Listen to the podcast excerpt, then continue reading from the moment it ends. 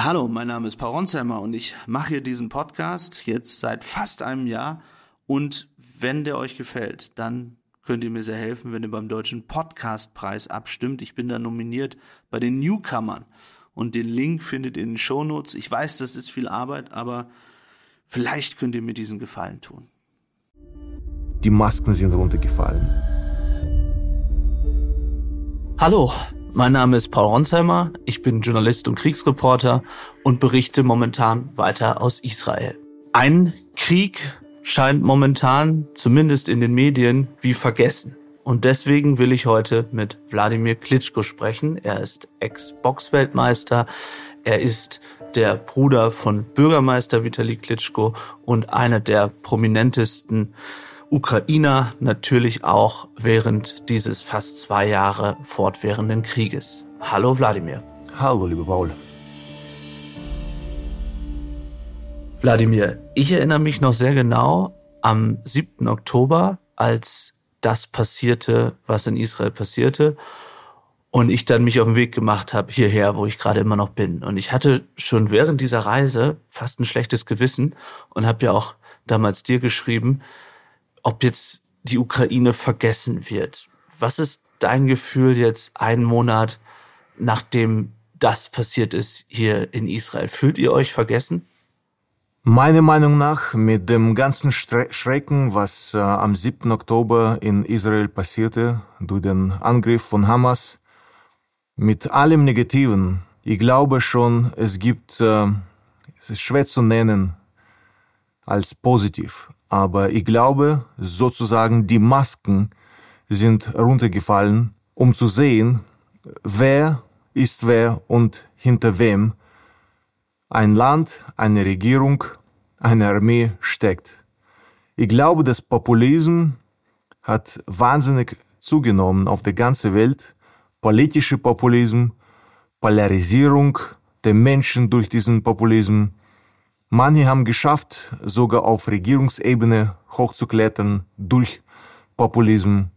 Und ich glaube, es ist so wie noch nie zuvor ganz klar zu sehen, was Propaganda heißt, wozu Russland zum Beispiel steht, weil rein strategisch gesehen, ich verstehe, dass die Israelis haben sich veranlasst auf ihrem Partner sozusagen Russland in ihre im Middle East, in ihrem Region, dass äh, sie gewisse äh, Alliierten haben gegen zum Beispiel Iran, wo auch Israel natürlich sich seit Jahren Sorgen macht.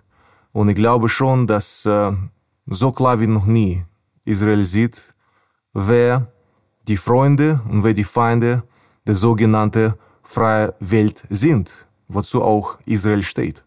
Du sprichst an, dass Israel eben am Anfang des Krieges, also am Anfang des Angriffs von Russland ähm, gegen die Ukraine keine Sanktionen verhängt hat, weil man gesagt hat, man brauche Russland zum Beispiel in Syrien, aber sicherlich auch, weil viele Oligarchen und viele Russen in Israel leben. Jetzt unabhängig von dieser globalpolitischen Frage, aber wie geht's dir damit, dass wenn du in diesen Tagen internationale Nachrichten hörst, CNN anschaltest, du ganz viel aus Israel siehst, aber kaum noch was aus der Ukraine. Ehrlicherweise momentan auch bei uns, bei Bild. Macht dich das sauer? Weil der Krieg ist ja bei euch weiterhin genauso schlimm, wenn nicht sogar schlimmer. Also in den vergangenen Tagen hat es so viele Angriffe gegeben von russischer Seite gegen die Ukraine äh, wie seit sehr vielen Monaten nicht mehr. Ich glaube schon, dass in den Nachrichten auch in der Ukraine als Hauptnachricht am 7. Äh, Oktober oder seit dem 7. Oktober und für mehrere Tagen und Wochen Israel war das Headline. Auch in den Nachrichten in der Ukraine. Und es ist verständlich, dass auf der ganzen Welt auf die Headlines kommt das Schrecken, was Hamas veranstaltet hat in Israel. Ich glaube, da kommt man nicht herum. Aber trotz diesem, wir hören immer wieder die Stimmen aus der freien Welt, aus der Europäischen Union, Vereinigten Staaten, dass nach wie vor die Unterstützung der Ukraine kann nicht gelockert werden. Natürlich, man spricht über verschiedene Budgets, was ausgegeben werden aus der EU und Vereinigten Staaten für die Unterstützung von Israel und Unterstützung der Ukraine. Trotz allem dass der Fokus mehr auf Israel angerichtet gerade ist.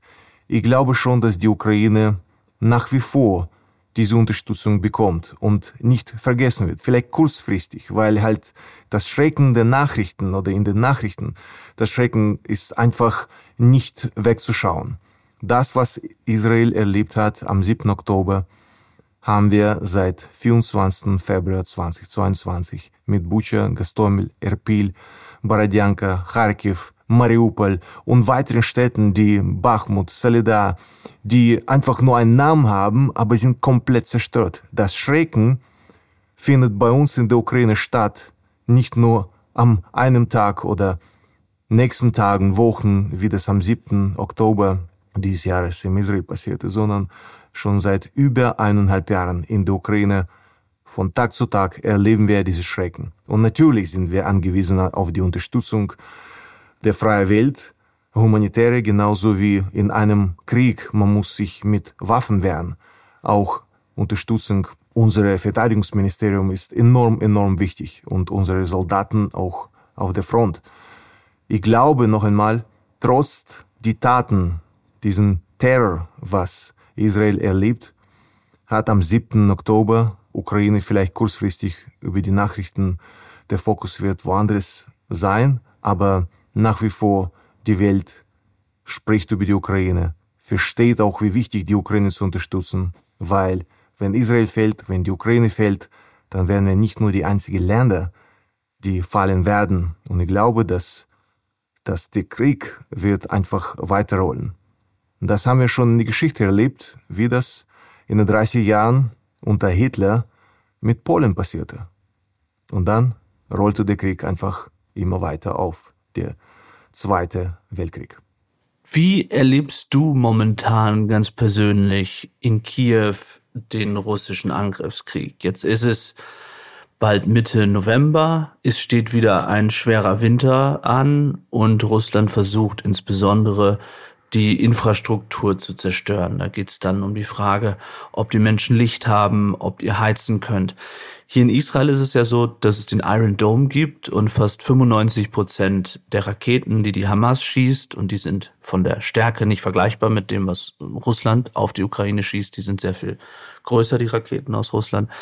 Aber wie geschützt geht ihr jetzt in diesen zweiten Kriegswinter und wie viel Sorge hast du davor, dass die Infrastruktur noch viel heftiger angegriffen werden könnte und dann ganze Städte dunkel sind und den Menschen kalt ist und noch mehr Menschen sterben. Diese Ungewissheit macht natürlich uns Sorgen, wie wir diesen nächsten kommenden Winter überleben in der Ukraine und wie viel unsere Infrastruktur und Energie weiter zerstören wird. Das ist Ungewissenheit. Natürlich, wir rechnen mit dem Schlimmsten und sind sozusagen bereit für alles und sind bereit, sich zu adaptieren an, an die Umgebung, was die, was auch immer diese Umgebung heißen dann für uns wird durch die ganze ständige Angriffe. Mittlerweile die Frontlinie, wie vor eineinhalb Jahren, von Stadt Kiew, die Hauptstadt der Ukraine, im Osten, im Süden heutzutage stattfindet. Wir werden tagtäglich oder klarer zu sagen, jede Nacht werden wir schon seit über eineinhalb Jahren angegriffen von Kamikaze-Drohnen und äh, Flugkörperraketen. Das passiert wirklich tagtäglich. Die Hauptstadt mittlerweile dank der deutschen IRST und Gepards, genauso wie die Patriots und vor allem auch wissen, wie man dann solche Attacken sich schützt und den, den Himmel über den Kopfen. Ich glaube, dass die Hauptstadt mehr oder weniger geschützt ist. Aber wir sehen, was passiert in Odessa, wie vor paar Tagen in Stadtmitte dann, dann landete eine der größten äh, Raketen, die Russland auf, die, auf Odessa abgeschossen hat und ähm, hat eine Riesenkrater und Zerstörung verursacht hat. Also der Rest der Ukraine ist komplett ungeschützt, was der Himmel betrifft. Und natürlich, das nutzen die Russen so, wie die nur das machen können. Und natürlich, es macht uns Sorgen, weil der Winter ist kalt durch den Klima, was wir in der Ukraine haben. Es ist nie so mild wie in Europa. Wir machen uns Sorgen und wir bereiten uns vor, so wie wir nun es machen können. Deswegen, es ist äh, genau die Sorgen, was, was wir haben. Und wir versuchen voraussichtlich, äh, sich zu schützen. Und vor allem auch, weil wir auf die Hilfe, Unterstützung äh, der freien Welt angewiesen sind, auch äh, die Akzenten äh, richtige zu setzen. Wenn, äh, setzen. Wenn man schon dann über Generatoren spricht, was was auch uns Wärme gibt, dann spricht man nicht von großen, sondern eher kleineren, die auch weniger Sprit verbrauchen. Also das sind Kleinigkeiten, aber in den Kleinigkeiten ist der Teufel und da muss man sich wirklich äh, entsprechend vorbereiten. Na, schon die Steuererklärung gemacht? Wir vom Handelsblatt haben in einem Steuerspezial analysiert, worauf das Finanzamt bei der Steuer 2023 genauer guckt. In unserem PDF-Ratgeber finden Sie die wichtigsten 16 Neuerungen. Einstiegstipps für Elster und vier Wege, wie Sie das Maximum herausholen. Sichern Sie sich also jetzt das digitale Handelsblatt vier Wochen für nur ein Euro unter handelsblatt.com slash mehrwissen. Jetzt werdet ihr nicht nur mit Raketen angegriffen. Am Montagabend gab es eine Explosion bei einem Berater von General Saluzhny, also vom Oberkommandierenden. In einem Geschenk war offenbar eine Bombe versteckt und der Berater ist dabei gestorben. Sein Sohn ist schwer verletzt worden. Als ich diese Nachricht gesehen habe, habe ich erst überlegt, ob ich den möglicherweise kenne, also diesen Berater von Saluzhny. Das war nicht der Fall, aber im gleichen Moment dachte ich sofort an euch und habe gedacht, um Gottes Willen, wie schnell es auch in Kiew passieren kann, wenn man wahrscheinlich gut geschützt ist, wie dieser Berater sicherlich auch gut geschützt war, wie schnell auch euch, dir und Vitali immer etwas passieren kann durch einen Anschlag, weil Russland natürlich auch weiterhin ein Interesse hat, prominente Ukrainer zu ermorden. Wie geht's dir damit, wenn du sowas hörst, was da am Montagabend passiert ist?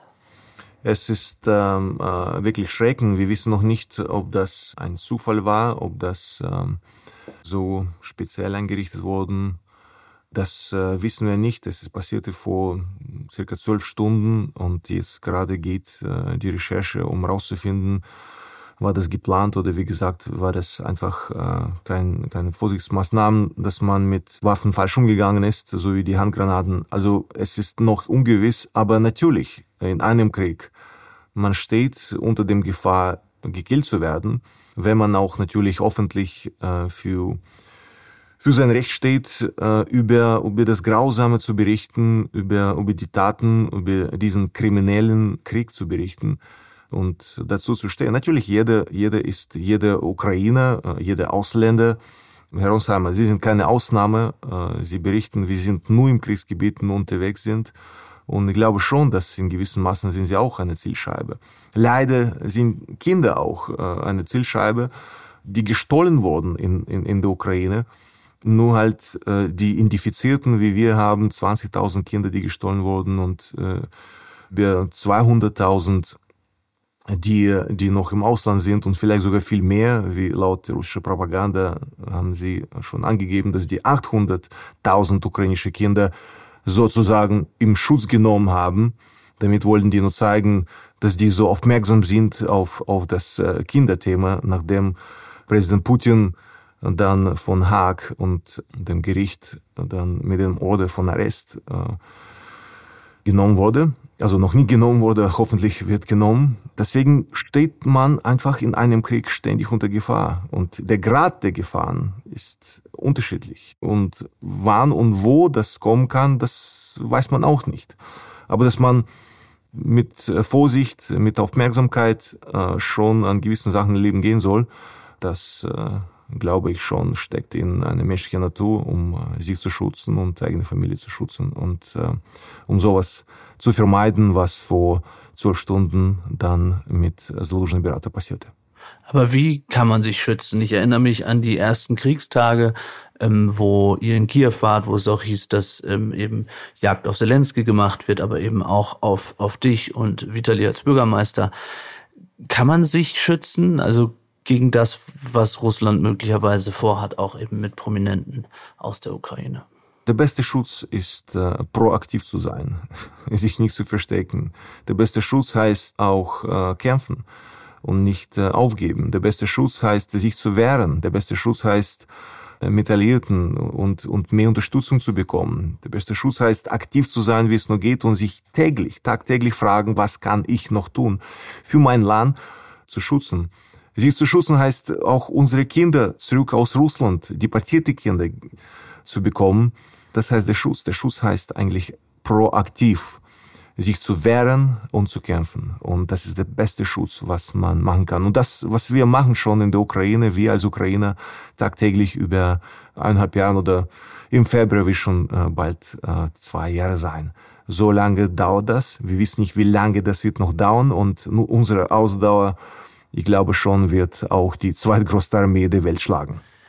Du sprichst es an, niemand weiß, wie lange dieser Krieg noch geht. Jetzt hat es aber in den letzten Wochen und Tagen eher nicht so positive Nachrichten gegeben. Es gab ein Interview von General Saluzhny im Economist, wo er von einem Stalemate gesprochen hat, also einem Stillstand mehr oder weniger an der Front. Keiner, so beschreibt er es, kommt voran, weder Russland noch die Ukraine. Und er hat dort gesagt, dass man sehr viel technologisierte, also Hochtechnologiewaffen bräuchte, um so einen Durchbruch zu schaffen.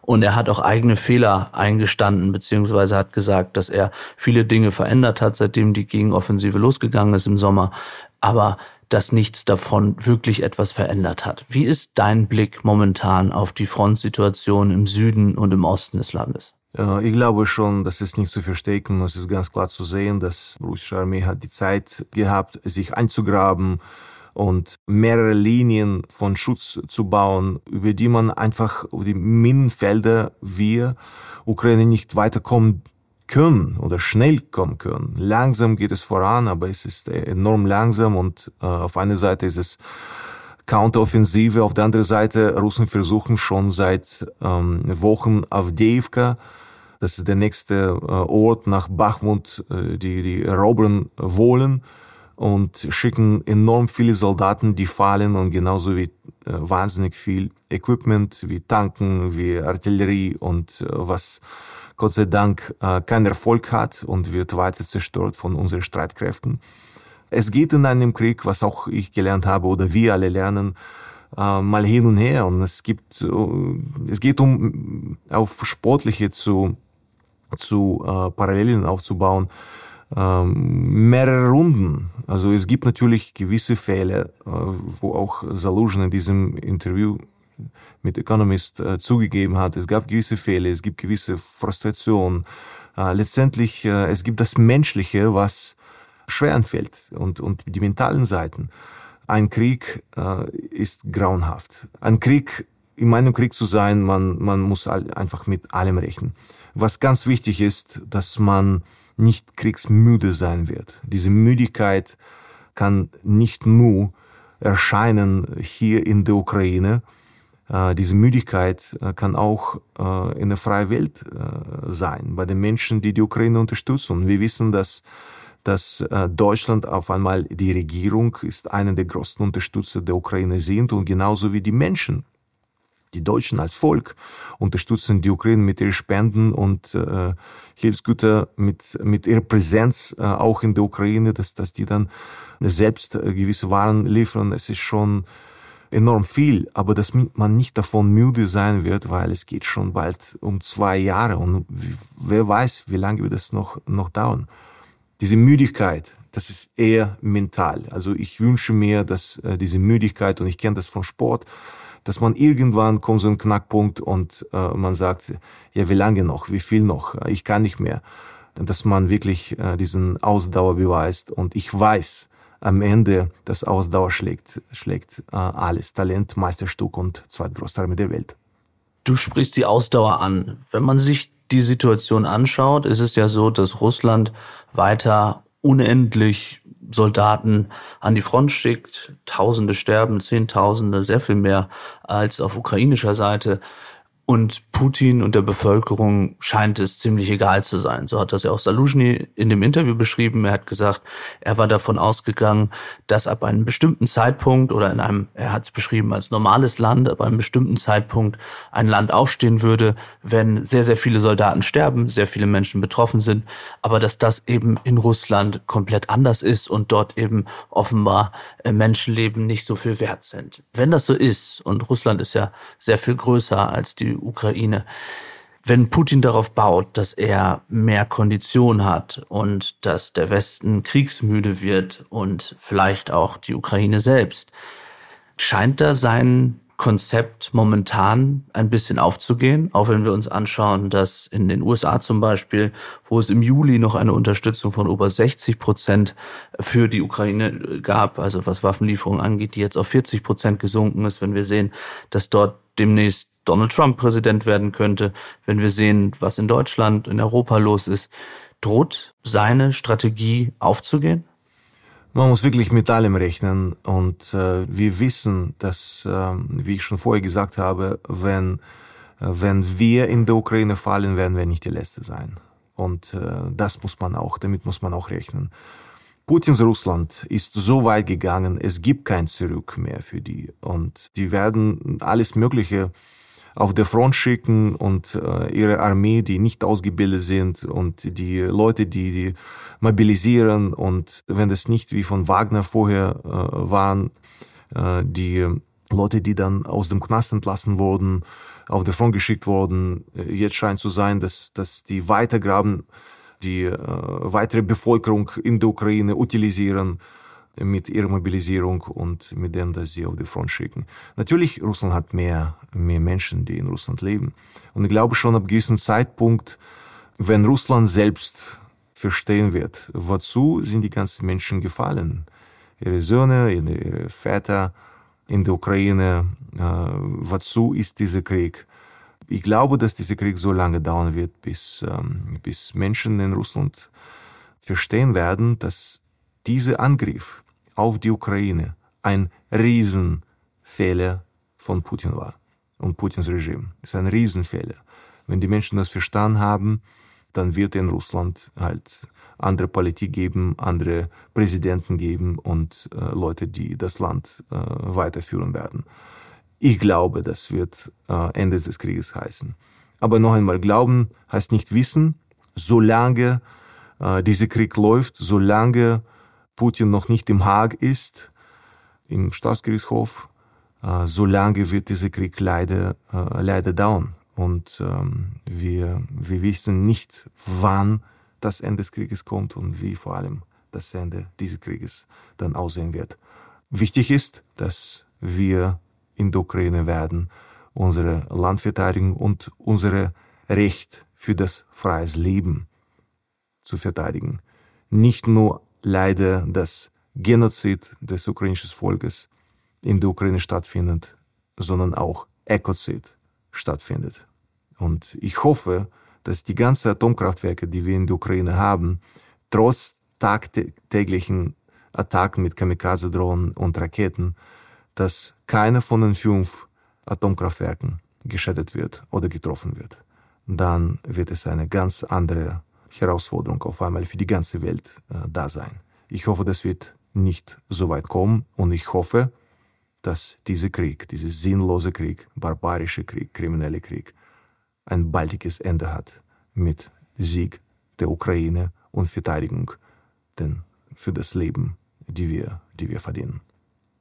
Wie nimmst du in diesen Tagen die Stimmung in der Bevölkerung wahr und auch unter den Soldaten? Du bist ja als jemand, der äh, selbst oft an der Front war und ist, bist jemand, der auch in der Kiew Selbstverteidigung war und ist, also jemand, der theoretisch ähm, selbst jederzeit auch an die Front geschickt werden könnte. Und du bist auch selbst dort häufig. Wie nimmst du die Stimmung unter den Soldaten wahr? Im letzten Jahr, so war mein Eindruck, um diese Zeit gab es einen großen Optimismus, weil man Liman, weitere Isium, also Gegenden im Osten zurückerobern konnte und man hatte damals ein bisschen das Gefühl, das ist jetzt der Anfang der großen Gegenoffensive und das Wunder kann tatsächlich passieren, ähm, dass die Ukraine das ganze Land zurückerobern kann. Dann passierte im Winter lange nichts. Dann haben die Russen Bachmut erobert mit hohen Verlusten. Und dann gab es jetzt diese Gegenoffensive im Sommer oder seit Sommer, die jetzt nicht so erfolgreich verlaufen ist, beziehungsweise man könnte sagen, mit dem, was man vorgehabt hat, gescheitert ist. Wie nimmst du die Stimmung unter den Soldaten wahr? Jetzt, du hast es angesprochen, fast bald zwei Jahre nach Beginn des Krieges. Ich habe unterschiedliche Stimmen gehört. Natürlich ist es auch menschlich, dass man eigenen psychologischen Zustand mit dem allem, was man erlebt hat, auch für die Soldaten, es ist enorm, nicht nur kompliziert, schwierig. Es ist einfach nur, es ist eine Last, die mit Wörtern nicht zu beschreiben, das, was unsere Soldaten zu sehen kriegen und, und äh, in welchen Umständen die, die kämpfen jeder ist anders. Bei einem ist, ist der Mut, nicht nur der Mut, sondern der psychologische Zustand ähm, eher kritisch ist, bei den anderen sehr optimistisch. Es ist alles unterschiedlich. Also ich habe das unterschiedlich erlebt. Was ich genau weiß, je mehr Russland uns attackiert, je mehr Zerstörung Russland verursacht, je mehr Russland versucht, das Recht zu leben in Freiheit, in Demokratie Russland bei uns wegnehmen will, desto mehr Widerstand entsteht.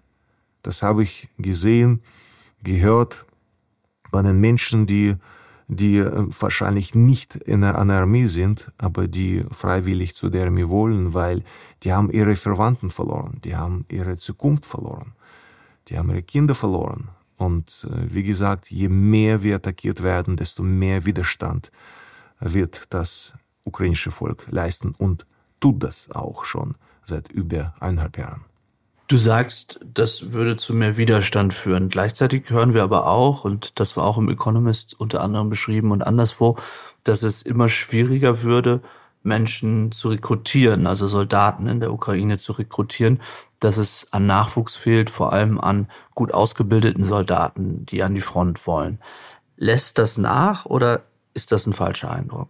Es gibt kein äh, Rauch ohne Feuer. Äh, wie gesagt, es gibt unterschiedliche Meinungen und es gibt unterschiedliche Fälle. Das ist unmöglich, das für allgemein alles. Es gibt so allgemeine Stimmung und ich glaube, wenn man in die Ukraine einreist oder jeder, der in der Ukraine war, jeder Ausländer, der in der Ukraine war, spürt schon diese gewisse Einheit, ähm, die man nicht aussprechen muss. Man fühlt es auch, dass man miteinander zueinander steht und dass der Feind ein Bösewicht ist. Und ähm, man rügt sich einfach zusammen. Aber ich werde das nicht verallgemeinern. Natürlich, da fehlt uns an wahnsinnig viel. Und bitte nicht vergessen, wie die Stimmung im, im Westen war und, und wir sind schon vor dem Krieg ausgezählt worden mit drei Tagen oder sieben Tagen und dann wird die Ukraine fallen. Bitte das auch nicht vergessen wie das auch vor dem Krieg war. Jetzt natürlich während des Krieges, es, es gibt enorme Verluste. Das Wichtigste ist dabei, dass unsere, unsere beste Leute fallen. Männer und Frauen und Kinder. Und dass der Krieg kein Gutes ist, sondern ganz böse ist. Und, und ich will, ich will nur, ich will nur damit sagen, dass man Schritt bei Schritt in, in das Weitere kommt äh, auch trotz unserer schwierigen Counteroffensive, trotz die Komplikationen, trotz allem, wir sollten und wir werden dranbleiben. Und ich möchte auch die freie Welt bitten, weiter die Ukraine zu unterstützen. Wir sind in einem Boot. Ich habe schon es mehrfach kommuniziert seit 2014 seit Annexion von Krim und Osten der Ukraine. Wir haben vorgewarnt der freien Welt, dass Russland weiter angreifen wird, dass die Sanktionen wichtig sind. Es ist leider nicht gemacht worden. Es ist leider, dass unsere Stimmen nie gehört äh, wurden. Und wir sagen wieder, wenn wir fallen, werden wir nicht die Letzten sein. Lass uns gemeinsam Russland in der Ukraine stoppen. Bitte unterstützen Sie uns weiter. Vergessen Sie uns nicht. Wir erledigen den Job. Keine von ausländischen Soldaten sind in der Ukraine. Wir erledigen den Job. Wir brauchen nur die Unterstützung. Wir werden ein wichtiger Teil im östlichen Bereich der Europäischen Union sein. Wir haben Wissen, wir haben gute Leute, die mit Expertise sind. Wir sind hoch ausgebildete Nation. Wir werden beitragen für die freie Welt, für die Europäische Union. Wir werden nur jetzt auf erster Stelle müssen auch unser Land verteidigen und diese demokratische Werte genauso verteidigen als Beispiel, dass die Diktatoren auf der ganzen Welt auf keinen Fall andere, Welt, andere Länder angreifen und äh, damit Erfolg haben. Das müssen wir hier in der Ukraine stoppen. Genauso wie Terrororganisationen wie Hamas sollten fallen. Wenn wir uns die internationalen Debatten zur Ukraine gerade anschauen, dann gab es zuletzt zum Beispiel einen Bericht in der Washington Post, wo Offizielle zitiert wurden, die gesagt haben, man müsse jetzt ähm, Einfluss nehmen auf Zelensky und es würde auch schon Gespräche im Hintergrund geben für den Fall, dass es bei der Gegenoffensive oder an der Front so bleibt, wie es ist. Noch einmal, Salushny beschrieb es als Stalemate dass man dann doch über Gespräche nachdenken müsse, wenn sozusagen die Ukraine es nicht schafft, weitere Gebiete zurückzuerobern, dass man dann irgendwelche Art von Waffenstillstandsverhandlungen führt. Wie blickst du darauf? Denn diese Stimmen nehmen ja durchaus zu und ich habe es gerade schon angesprochen, es gab ja äh, von den USA äh, bereits jetzt solche Stimmen, aber wenn wir jetzt davon ausgehen oder das zumindest die Möglichkeit da ist, dass Donald Trump US-Präsident werden könnte, hat er schon gesagt, er würde dann mit äh, Putin und mit äh, Zelensky jeweils sprechen und innerhalb von einem Tag hätte er einen Waffenstillstand und man bräuchte einen Deal. Das heißt, der Druck auf die Ukraine nimmt ja eher weiter zu, was diese, was auch immer das bedeuten sollte, uminieren Gespräche bedeuten könnte. Wie blickst du auf diese Debatte? Ich, ich glaube, das ist ziemlich einseitig. Äh, ich, natürlich, man versucht äh, mit unterschiedlichen verschiedenen Wegen äh, den, den Frieden zu schaffen oder Waffen, Waffenstillstand zu schaffen. Es mag auch sein, dass die Wünsche da sind. Nur auf der anderen Seite sollten auch eine Regierung Menschen sein, die das, das auch wollen. Das ähm, ist aber nicht der Fall. Und das haben wir gelernt seit 2014, wie viele schon diese Minsk-Abkommen gewesen, wie viel diese Frontlinie hinher geschoben wurden, wie viel Gespräche sind gefühlt. Trotz allem, Propaganda, russische Propaganda hat ihren Job weitergemacht. Weiter auch äh, angelogen worden, nicht nur nach außen, sondern auch es gibt das Anlügen inland, in Russland, an eigene Bevölkerung durch die Propaganda. Also noch einmal, es mag sein, dass man versucht, diese Gespräche zu finden und irgendwie Frieden zu schaffen, dass menschliche Leben nicht verloren wird, dass Waffenstillstand kommt. Nur die andere Seite ist einfach nicht dafür, ich spreche gerade über Russland, nicht dafür fähig ist, bereit ist, will das auch, weil, wie gesagt, in der Vergangenheit hieß dann es immer mal, ja, ja, schon, aber Russland hat weiter den Krieg geführt, nicht nur zufrieden sie gestellt hat mit der Annexion von Krim und Osten des Landes, sondern rückte weiter bis Kiew wie am 24. Februar. Deswegen noch einmal, ja, es, es gehört zur Diplomatie, dass man versucht, Konflikte, Kriege mit, mit Diplomatie und Gesprächen äh, zu stoppen. Nur wir haben gelernt, es, es gibt keine, der, der uns zuhören äh, wird oder will. Ich rede gerade über russische Seite. Aber klar ist ja auf der anderen Seite, wenn jetzt der Westen sagen würde, wir haben keine Munition mehr oder wir haben keine Waffen mehr oder in den USA gibt es einen Umbruch und Donald Trump sagt, er liefert keine Waffen mehr, dass die Ukraine sofort große Probleme hätte, denn man ist, was jetzt Waffen angeht und Munition angeht, extrem abhängig vom Westen. Wie würde man mit so einer Situation umgehen? Es ist eine äh, extrem unglückliche Situation. Äh, wir in der Ukraine versuchen schon selbst zu produzieren, so viel wir, wie wir es können. Natürlich, wir können nicht in so, so eine kurze Zeit dann äh, uns selbst mit, äh, mit Waffen zu beliefern. Das ist unmöglich. Aber wir versuchen zu adaptieren an, an, an die Umgebung. Wir versuchen mit äh, Equipment, die wir bekommen, dass man mit weniger Investment, wie zum Beispiel ein Kamikaze-Drohne, der vielleicht 1000 kostet, ein, ein Panzerzerstörer, der 4 Millionen kostet. Äh, also wir versuchen dann verschiedene Wege zu finden, wie wir diese mit wenig Güter, mit wenig äh, Waffen diesen Krieg zu führen und uns zu verteidigen, unsere Leben zu schützen.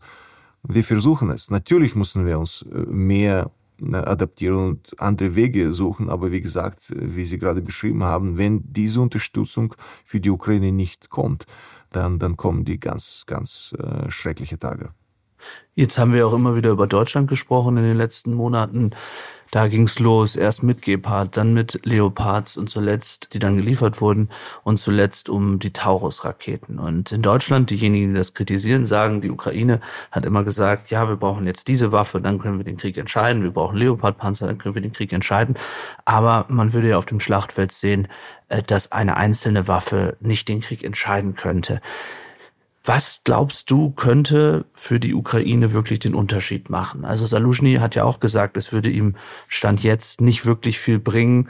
Äh, na klar, braucht er die, weitere Panzer, aber dass er sozusagen mit den Waffen, also der gleichen Gattung, auch an der Front keinen großen Unterschied machen könnte. So klang es durch in dem Interview.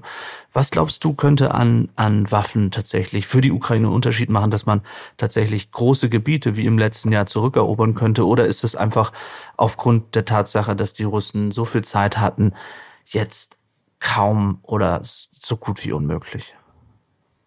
Also ich bin in dem Sinne äh, kein Kommandeur oder äh, Kriegsexperte. Äh, mittlerweile man versteht schon, dass der Krieg in der Ukraine hat enorm verändert äh, der, die Blickweise auf einen Krieg in der ganzen Welt. Also das, was in der Ukraine passiert und diese Warfare, was in der Ukraine passiert, man sieht, was funktioniert und was nicht funktioniert, welche Waffen wichtig sind und, und welche nicht. Wie mit dem Beispiel, was ich vorher gesagt habe, dass man mit einem Mavic-Drohne, äh, der vielleicht 1000 Euro kostet, ein, eine 4 Millionen teure Equipment zerstört. Entweder dieses Artillerie oder, oder ein Panzer, was auch immer das ist. Und man, man, man rechnet schon genau, was heutzutage läuft und was nicht. Also Drohnen, Drohnen ist wahrscheinlich äh, einer der wichtigsten Equipment in einem Krieg geworden sind. Und wir sehen, wie, wie effektiv äh, die Drohnen, die Drohnen sind. Also ich, ich glaube schon, welche Waffe das auch immer äh, ist, man kann die ansetzen für gewisse Ziele. Man kann das nicht verallgemeinern, dass mit einem Panzer, also nicht mit einem, also mit Panzer wie Leopards, äh, mag sein, dass die Tausende davon sind, dann ein Krieg äh, gewinnt. Also ich glaube, das ist schon komplex. Es hat viele, viele unterschiedliche Seiten, viele unterschiedliche Konditionen, was das Wetter betrifft, was den Boden betrifft. Ist es in der Luft? Äh, ist es auf dem Boden? Sollten die Soldaten auf den Boden kommen oder erstmals muss man von der Luft bekämpfen? Also es ist, wie gesagt, sehr komplex. Was wichtig ist zu sehen, zum Beispiel auf den Blick nach Deutschland zu richten, dass man, dass in Deutschland äh, auf 180 Grad hat sich diese äh, Meinung hat sich verändert in dem Volk genauso wie in der Regierung, dass man Waffen liefert an die Ukraine, und die deutsche Panzer, die deutsche Leopards dann schießen gegen die russische Armee. Und das, die Denkweise äh, zu ändern war enorm schwer, weil äh, es gibt äh, mehrere Jahrzehnte Geschichte, auch nach Zweiten Weltkrieg und alles, was mit Deutschland passierte. Also diese Denkweise zu, zu ändern, es war enorm, enorm wichtig. Was ich auch sagen möchte, man spricht immer mal wieder äh, die Front, also im Osten der Ukraine, im, im, im Süden der Ukraine. Und vorher war die Front hier in, in Kiew. Es gibt auch Medienfront, was enorm wichtig ist, weil durch Medien man schafft das in Russland leider durch die Propaganda die Menschen so brainwashen, dass die zu Waffen zugreifen und dann einmarschieren äh, auf das Nachbarland und, und äh, ermorden das Volk. Medienfront ist enorm wichtig. Das sind Menschen, die an Medienfront, auch äh, Sie, Herr Ronsheimer, gehören dazu, eine der Menschen, die auch an der Front sind, also im wahren Sinne des Wortes, weil sie waren schon oft an der Front, aber auch Medienfront, was, wo sie aktiv sind, äh, und sie sind nicht der Einzige. Es ist enorm wichtig zu berichten, diese wahre Geschichten aus, aus dem Land. Und deswegen äh, waren sie in, in der Ukraine noch vor kurzem und jetzt sind sie in Israel, dort, wo gerade heiß ist. Es ist ein enorm wichtiger Job, ähm, genauso wie Waffenlieferung. Und ich glaube, dass alle der wichtigsten Waffen äh, sind sind, sind das Medien, weil letztendlich Menschen entscheiden äh, über die Informationen, die über die Medien bekommen. Äh, Menschen dann stehen zu irgendwas über die Information, was die durch Medien bekommen. Und ich glaube, das ist schon nicht zu, nicht zu unterstützen, nicht zu unterschätzen, Entschuldigung, nicht zu unterschätzen, dass dass man, dass man Medienfront nicht vergisst, dass man die Ukraine nicht vergisst, ähm, trotz, dass, dass der Krieg so lange läuft, dass man äh, durch Medien immer wieder berichtet äh, über die grausame Taten, die Aggressor in der Ukraine veranstaltet ähm, und macht äh, mit Ekozid, mit Genozid, äh, mit gestohlenen Kindern. Äh, es ist enorm wichtig zu berichten, dass man, dass man sieht, wer, wer, wer ist. Und äh, wir haben angefangen, diesen, diesen äh, Broadcast äh, mit der Frage, ob, ob die Ukraine vergessen dann wird durch, durch die Taten, was in Israel passierten. Es ist nicht umsonst die Frage, weil äh, man richtet auf einmal, so ist die menschliche Natur, immer die Aufmerksamkeit auf das, was gerade heiß ist, auf das, was gerade gerade passiert ist und und und die Taten und ähm, noch einmal nicht nicht über die Ukraine zu vergessen, immer wieder aus der aus der ersten Ressource, aus der Frontlinie zu berichten und äh, letztendlich es gibt äh, was, was ist schwer zu sagen, das Positive, äh, aber noch einmal, die Masken sind runtergefallen. Jetzt verstehen wir, wer für wem steht. Und äh, ich glaube schon, dass ein gewisser Kampf zwischen Diktatur Autorität und, und Demokratie äh, gerade entsteht. Es gibt Länder und Regierung, Regierungen, die an die Demokratie glauben, die schon seit Jahrzehnten oder Hunderten Demokratie haben. Und es gibt Diktatoren, die einfach äh, krank sind, die, die, die wollen einfach mehr durch ihre Diktatur Geschäft schaffen, mehr Macht schaffen über die Bevölkerung.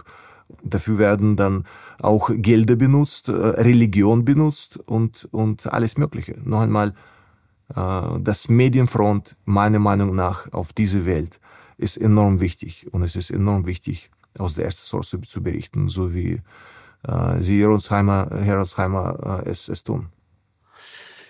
Wir berichten natürlich weiter auch aus der Ukraine. Gerade ist auch ein Kollege äh, von mir wieder dort und auch Kollegen von der Welt und äh, aus allen deutschen Medien von der ARD, die gerade ein äh, Korrespondentenbüro äh, dort eröffnet haben mit Vassili Kolot und äh, den Kollegen. Ich wollte zum Abschluss unseres Gesprächs, weil mich das auch seit Tagen oder eigentlich Wochen beschäftigt, die Frage, wie man eigentlich angesichts dieses ganzen Grauens auch als Reporter oder du als jemand, der das in der Ukraine erlebt, noch Freude haben kann. Also wie kann man positiv in dieses Leben noch schauen, wenn man das alles erlebt? Ich will es gar nicht wiederholen, was ich hier die letzten Wochen erlebt habe, aber ich würde gerne mal von dir hören, was macht dich in diesen Tagen oder Wochen glücklich? Was macht dich optimistisch und was gibt dir Freude trotz des ganzen Grauens da draußen? Wie machst du das persönlich? Also wie, wie, wie schaffst du es, trotzdem positiv durchs Leben zu gehen? Ist das der Sport? Lenkst du, wie lenkst du dich ab? Das Beste ist, beste Antistress ist kein Alkohol, keine Zigaretten, sondern Sport. Für mich. Äh, das ist für mich äh, das äh, glücklichste Moment im Laufe des Tages, dass ich dann für 30, 60 Minuten, 90 Minuten den Sport treibe, weil das gibt mir irgendwie äh, kreiert Glückshormone und äh, trotz, ähm, trotz aller Erfahrungen, die ich gesehen habe äh, und allem, was Negativen auf der Welt passiert, in der Ukraine passiert, ich glaube schon, das liegt in gewissem Maßen an Anstellung. Ich will nicht sagen, dass ich äh, Optimist bin, das ist, das klingt ein bisschen äh, blind wahrscheinlich, aber ich habe gestern übrigens, ich habe gestern mit ähm, einer der Soldaten gesprochen, der Depression hat. Und äh, sagte mir, hast du nie Depression gehabt? Verstehst du nicht, wie es so gehen kann? Und es gibt so Tage, die einfach sehr schwarz sind. Ich habe gesagt, also ich kann irgendwie verstehen, aber ich habe das nie gehabt, weil ich immer den Sport treibe und das ist für mich für mich nicht, ich greife nicht zu Alkohol zu, äh, sondern, sondern Sport. Hm, ich habe vermisst den Sport, äh, nur drei Tage, als der Krieg angefangen hat, weil ich habe drei Tage, fast drei Tage nie geschlafen und ich habe wirklich unter Stress äh, über den Sport komplett vergessen. Aber, aber dann, dann, dann habe ich gemerkt, äh, mir ging das irgendwie äh, psychisch und äh, also mental und physisch nicht so gut. Dann sobald ich äh, sobald ich äh, 100 Liegestütze gemacht habe oder 100 Squats gemacht habe und mein, mein, mein Herz raste, also dann ging es mir einfach viel besser. Also vielleicht ist das eine Empfehlung, ich weiß nicht, probieren Sie mal aus. An mich meinst du jetzt? Äh, ja, wer auch immer uns zuhört. Kein, kein, kein Rotwein Sie, trinken. Sie auch, äh, wer auch immer uns zuhört, einfach nur einen, so einen Versuch zu machen. Und ich glaube schon, wenn der Puls höher läuft äh, durch die physische Belastung, dann irgendwie äh, geht den Körper und äh, und den Geist viel besser, meiner Meinung nach. Welcher Sport ist am besten? Also du sagst Liegestütze, Sit-ups ähm, oder Boxen, was was ist oder Laufen, was ist am besten, um, um besser drauf zu kommen? Äh, wichtig wird äh, dabei, was auch immer man treibt, dass man abgelenkt von der Realität wird. Also das heißt, das muss schmerzen. Also wenn man schon dann, äh, sagen wir mal so, äh, 45 äh, Push-ups gemacht hat und die 5 bis 50 sind sehr schmerzhaft. Auf einmal denkt man nur an die 5 und nicht mehr, wie grauenhaft das Leben sein kann. Äh, also das heißt, ähm, Schmerzen zu erleben, äh, Pain is fear leaving your body. Also der Schmerz ist, ist, ist die Angst, die deinen Körper verlässt. Und ich glaube schon, dass, ähm, dass man beim, beim Sport so ein bisschen bisschen schon unter Belastung stehen soll, dass man dann wirklich äh, ablenkt, abgelenkt wird. Jetzt, jetzt weiß ich, Vitali macht das ja auch äh, jeden Morgen eigentlich. Der sagt auch, wie wichtig das für ihn ist. Boxst du auch noch oder ist das nicht mehr? Ja, einmal in sechs, äh, sieben Wochen. Ich tue dann äh, so sieben Runden Sparring und äh, das tut mir wirklich gut. Und das lenkt ab. Ja, das verstehe ich. Wladimir, ähm, herzlichen Dank für das ähm, intensive Gespräch und wir nehmen den Appell mit, dass die Ukraine nicht vergessen werden darf. Und äh, ich kann auch äh, versprechen, dass ich natürlich wiederkomme. Mein Kollege ist gerade da, aber ich werde natürlich auch wiederkommen und wieder berichten. Und es ist tatsächlich etwas, was auch äh, viel in meinem Kopf war in den vergangenen Wochen, ähm, dass die Ukraine nicht vergessen werden darf. Und das ist schon irgendwie unser Medienverhalten oder vielleicht auch das Verhalten von Reportern wie mir, äh, dass man sich immer nur auf eine Sache konzentrieren kann, ähm, in gewisser Weise. Aber glaube ich, viele, viele Menschen weiterhin natürlich wissen wollen, wie es der Ukraine geht, wie es euch geht, wie es den Menschen geht ähm, und vor allem, wie endlich ähm, dieser Krieg vorbei sein kann, dann hoffentlich mit einem Sieg der Ukraine. Das, äh, dafür äh, tun wir alles. Ich äh, will nur sagen, Slava Ukraine, glory to Germany uh, as well, um, glory to all the, all the allies of Ukraine. Um, das nur gemeinsam kriegen wir es hin, Schulter an Schulter und mit, mit Positivität in, in unseren Köpfen. Vielen Dank für das Interview, uh, danke für Ihren Einsatz, Herr Rotsheimer, danke für Ihre Berichte, uh, dass die Welt dann sehen und hören kann wie es den Menschen in einem Krieg geht. Danke. Herzlichen Dank, Wladimir. Danke. Danke fürs Zuhören. Es würde uns sehr freuen, wenn ihr den Podcast abonniert, eine Bewertung dalasst und natürlich die Glocke aktiviert, damit ihr jedes Mal benachrichtigt werdet, wenn es eine neue Folge gibt. Redaktion Philipp Pietow und Antonia Heyer. Aufnahmen aus aller Welt Vadim Moisenko und Georgos Mutafis. Produktion Serda Dennis.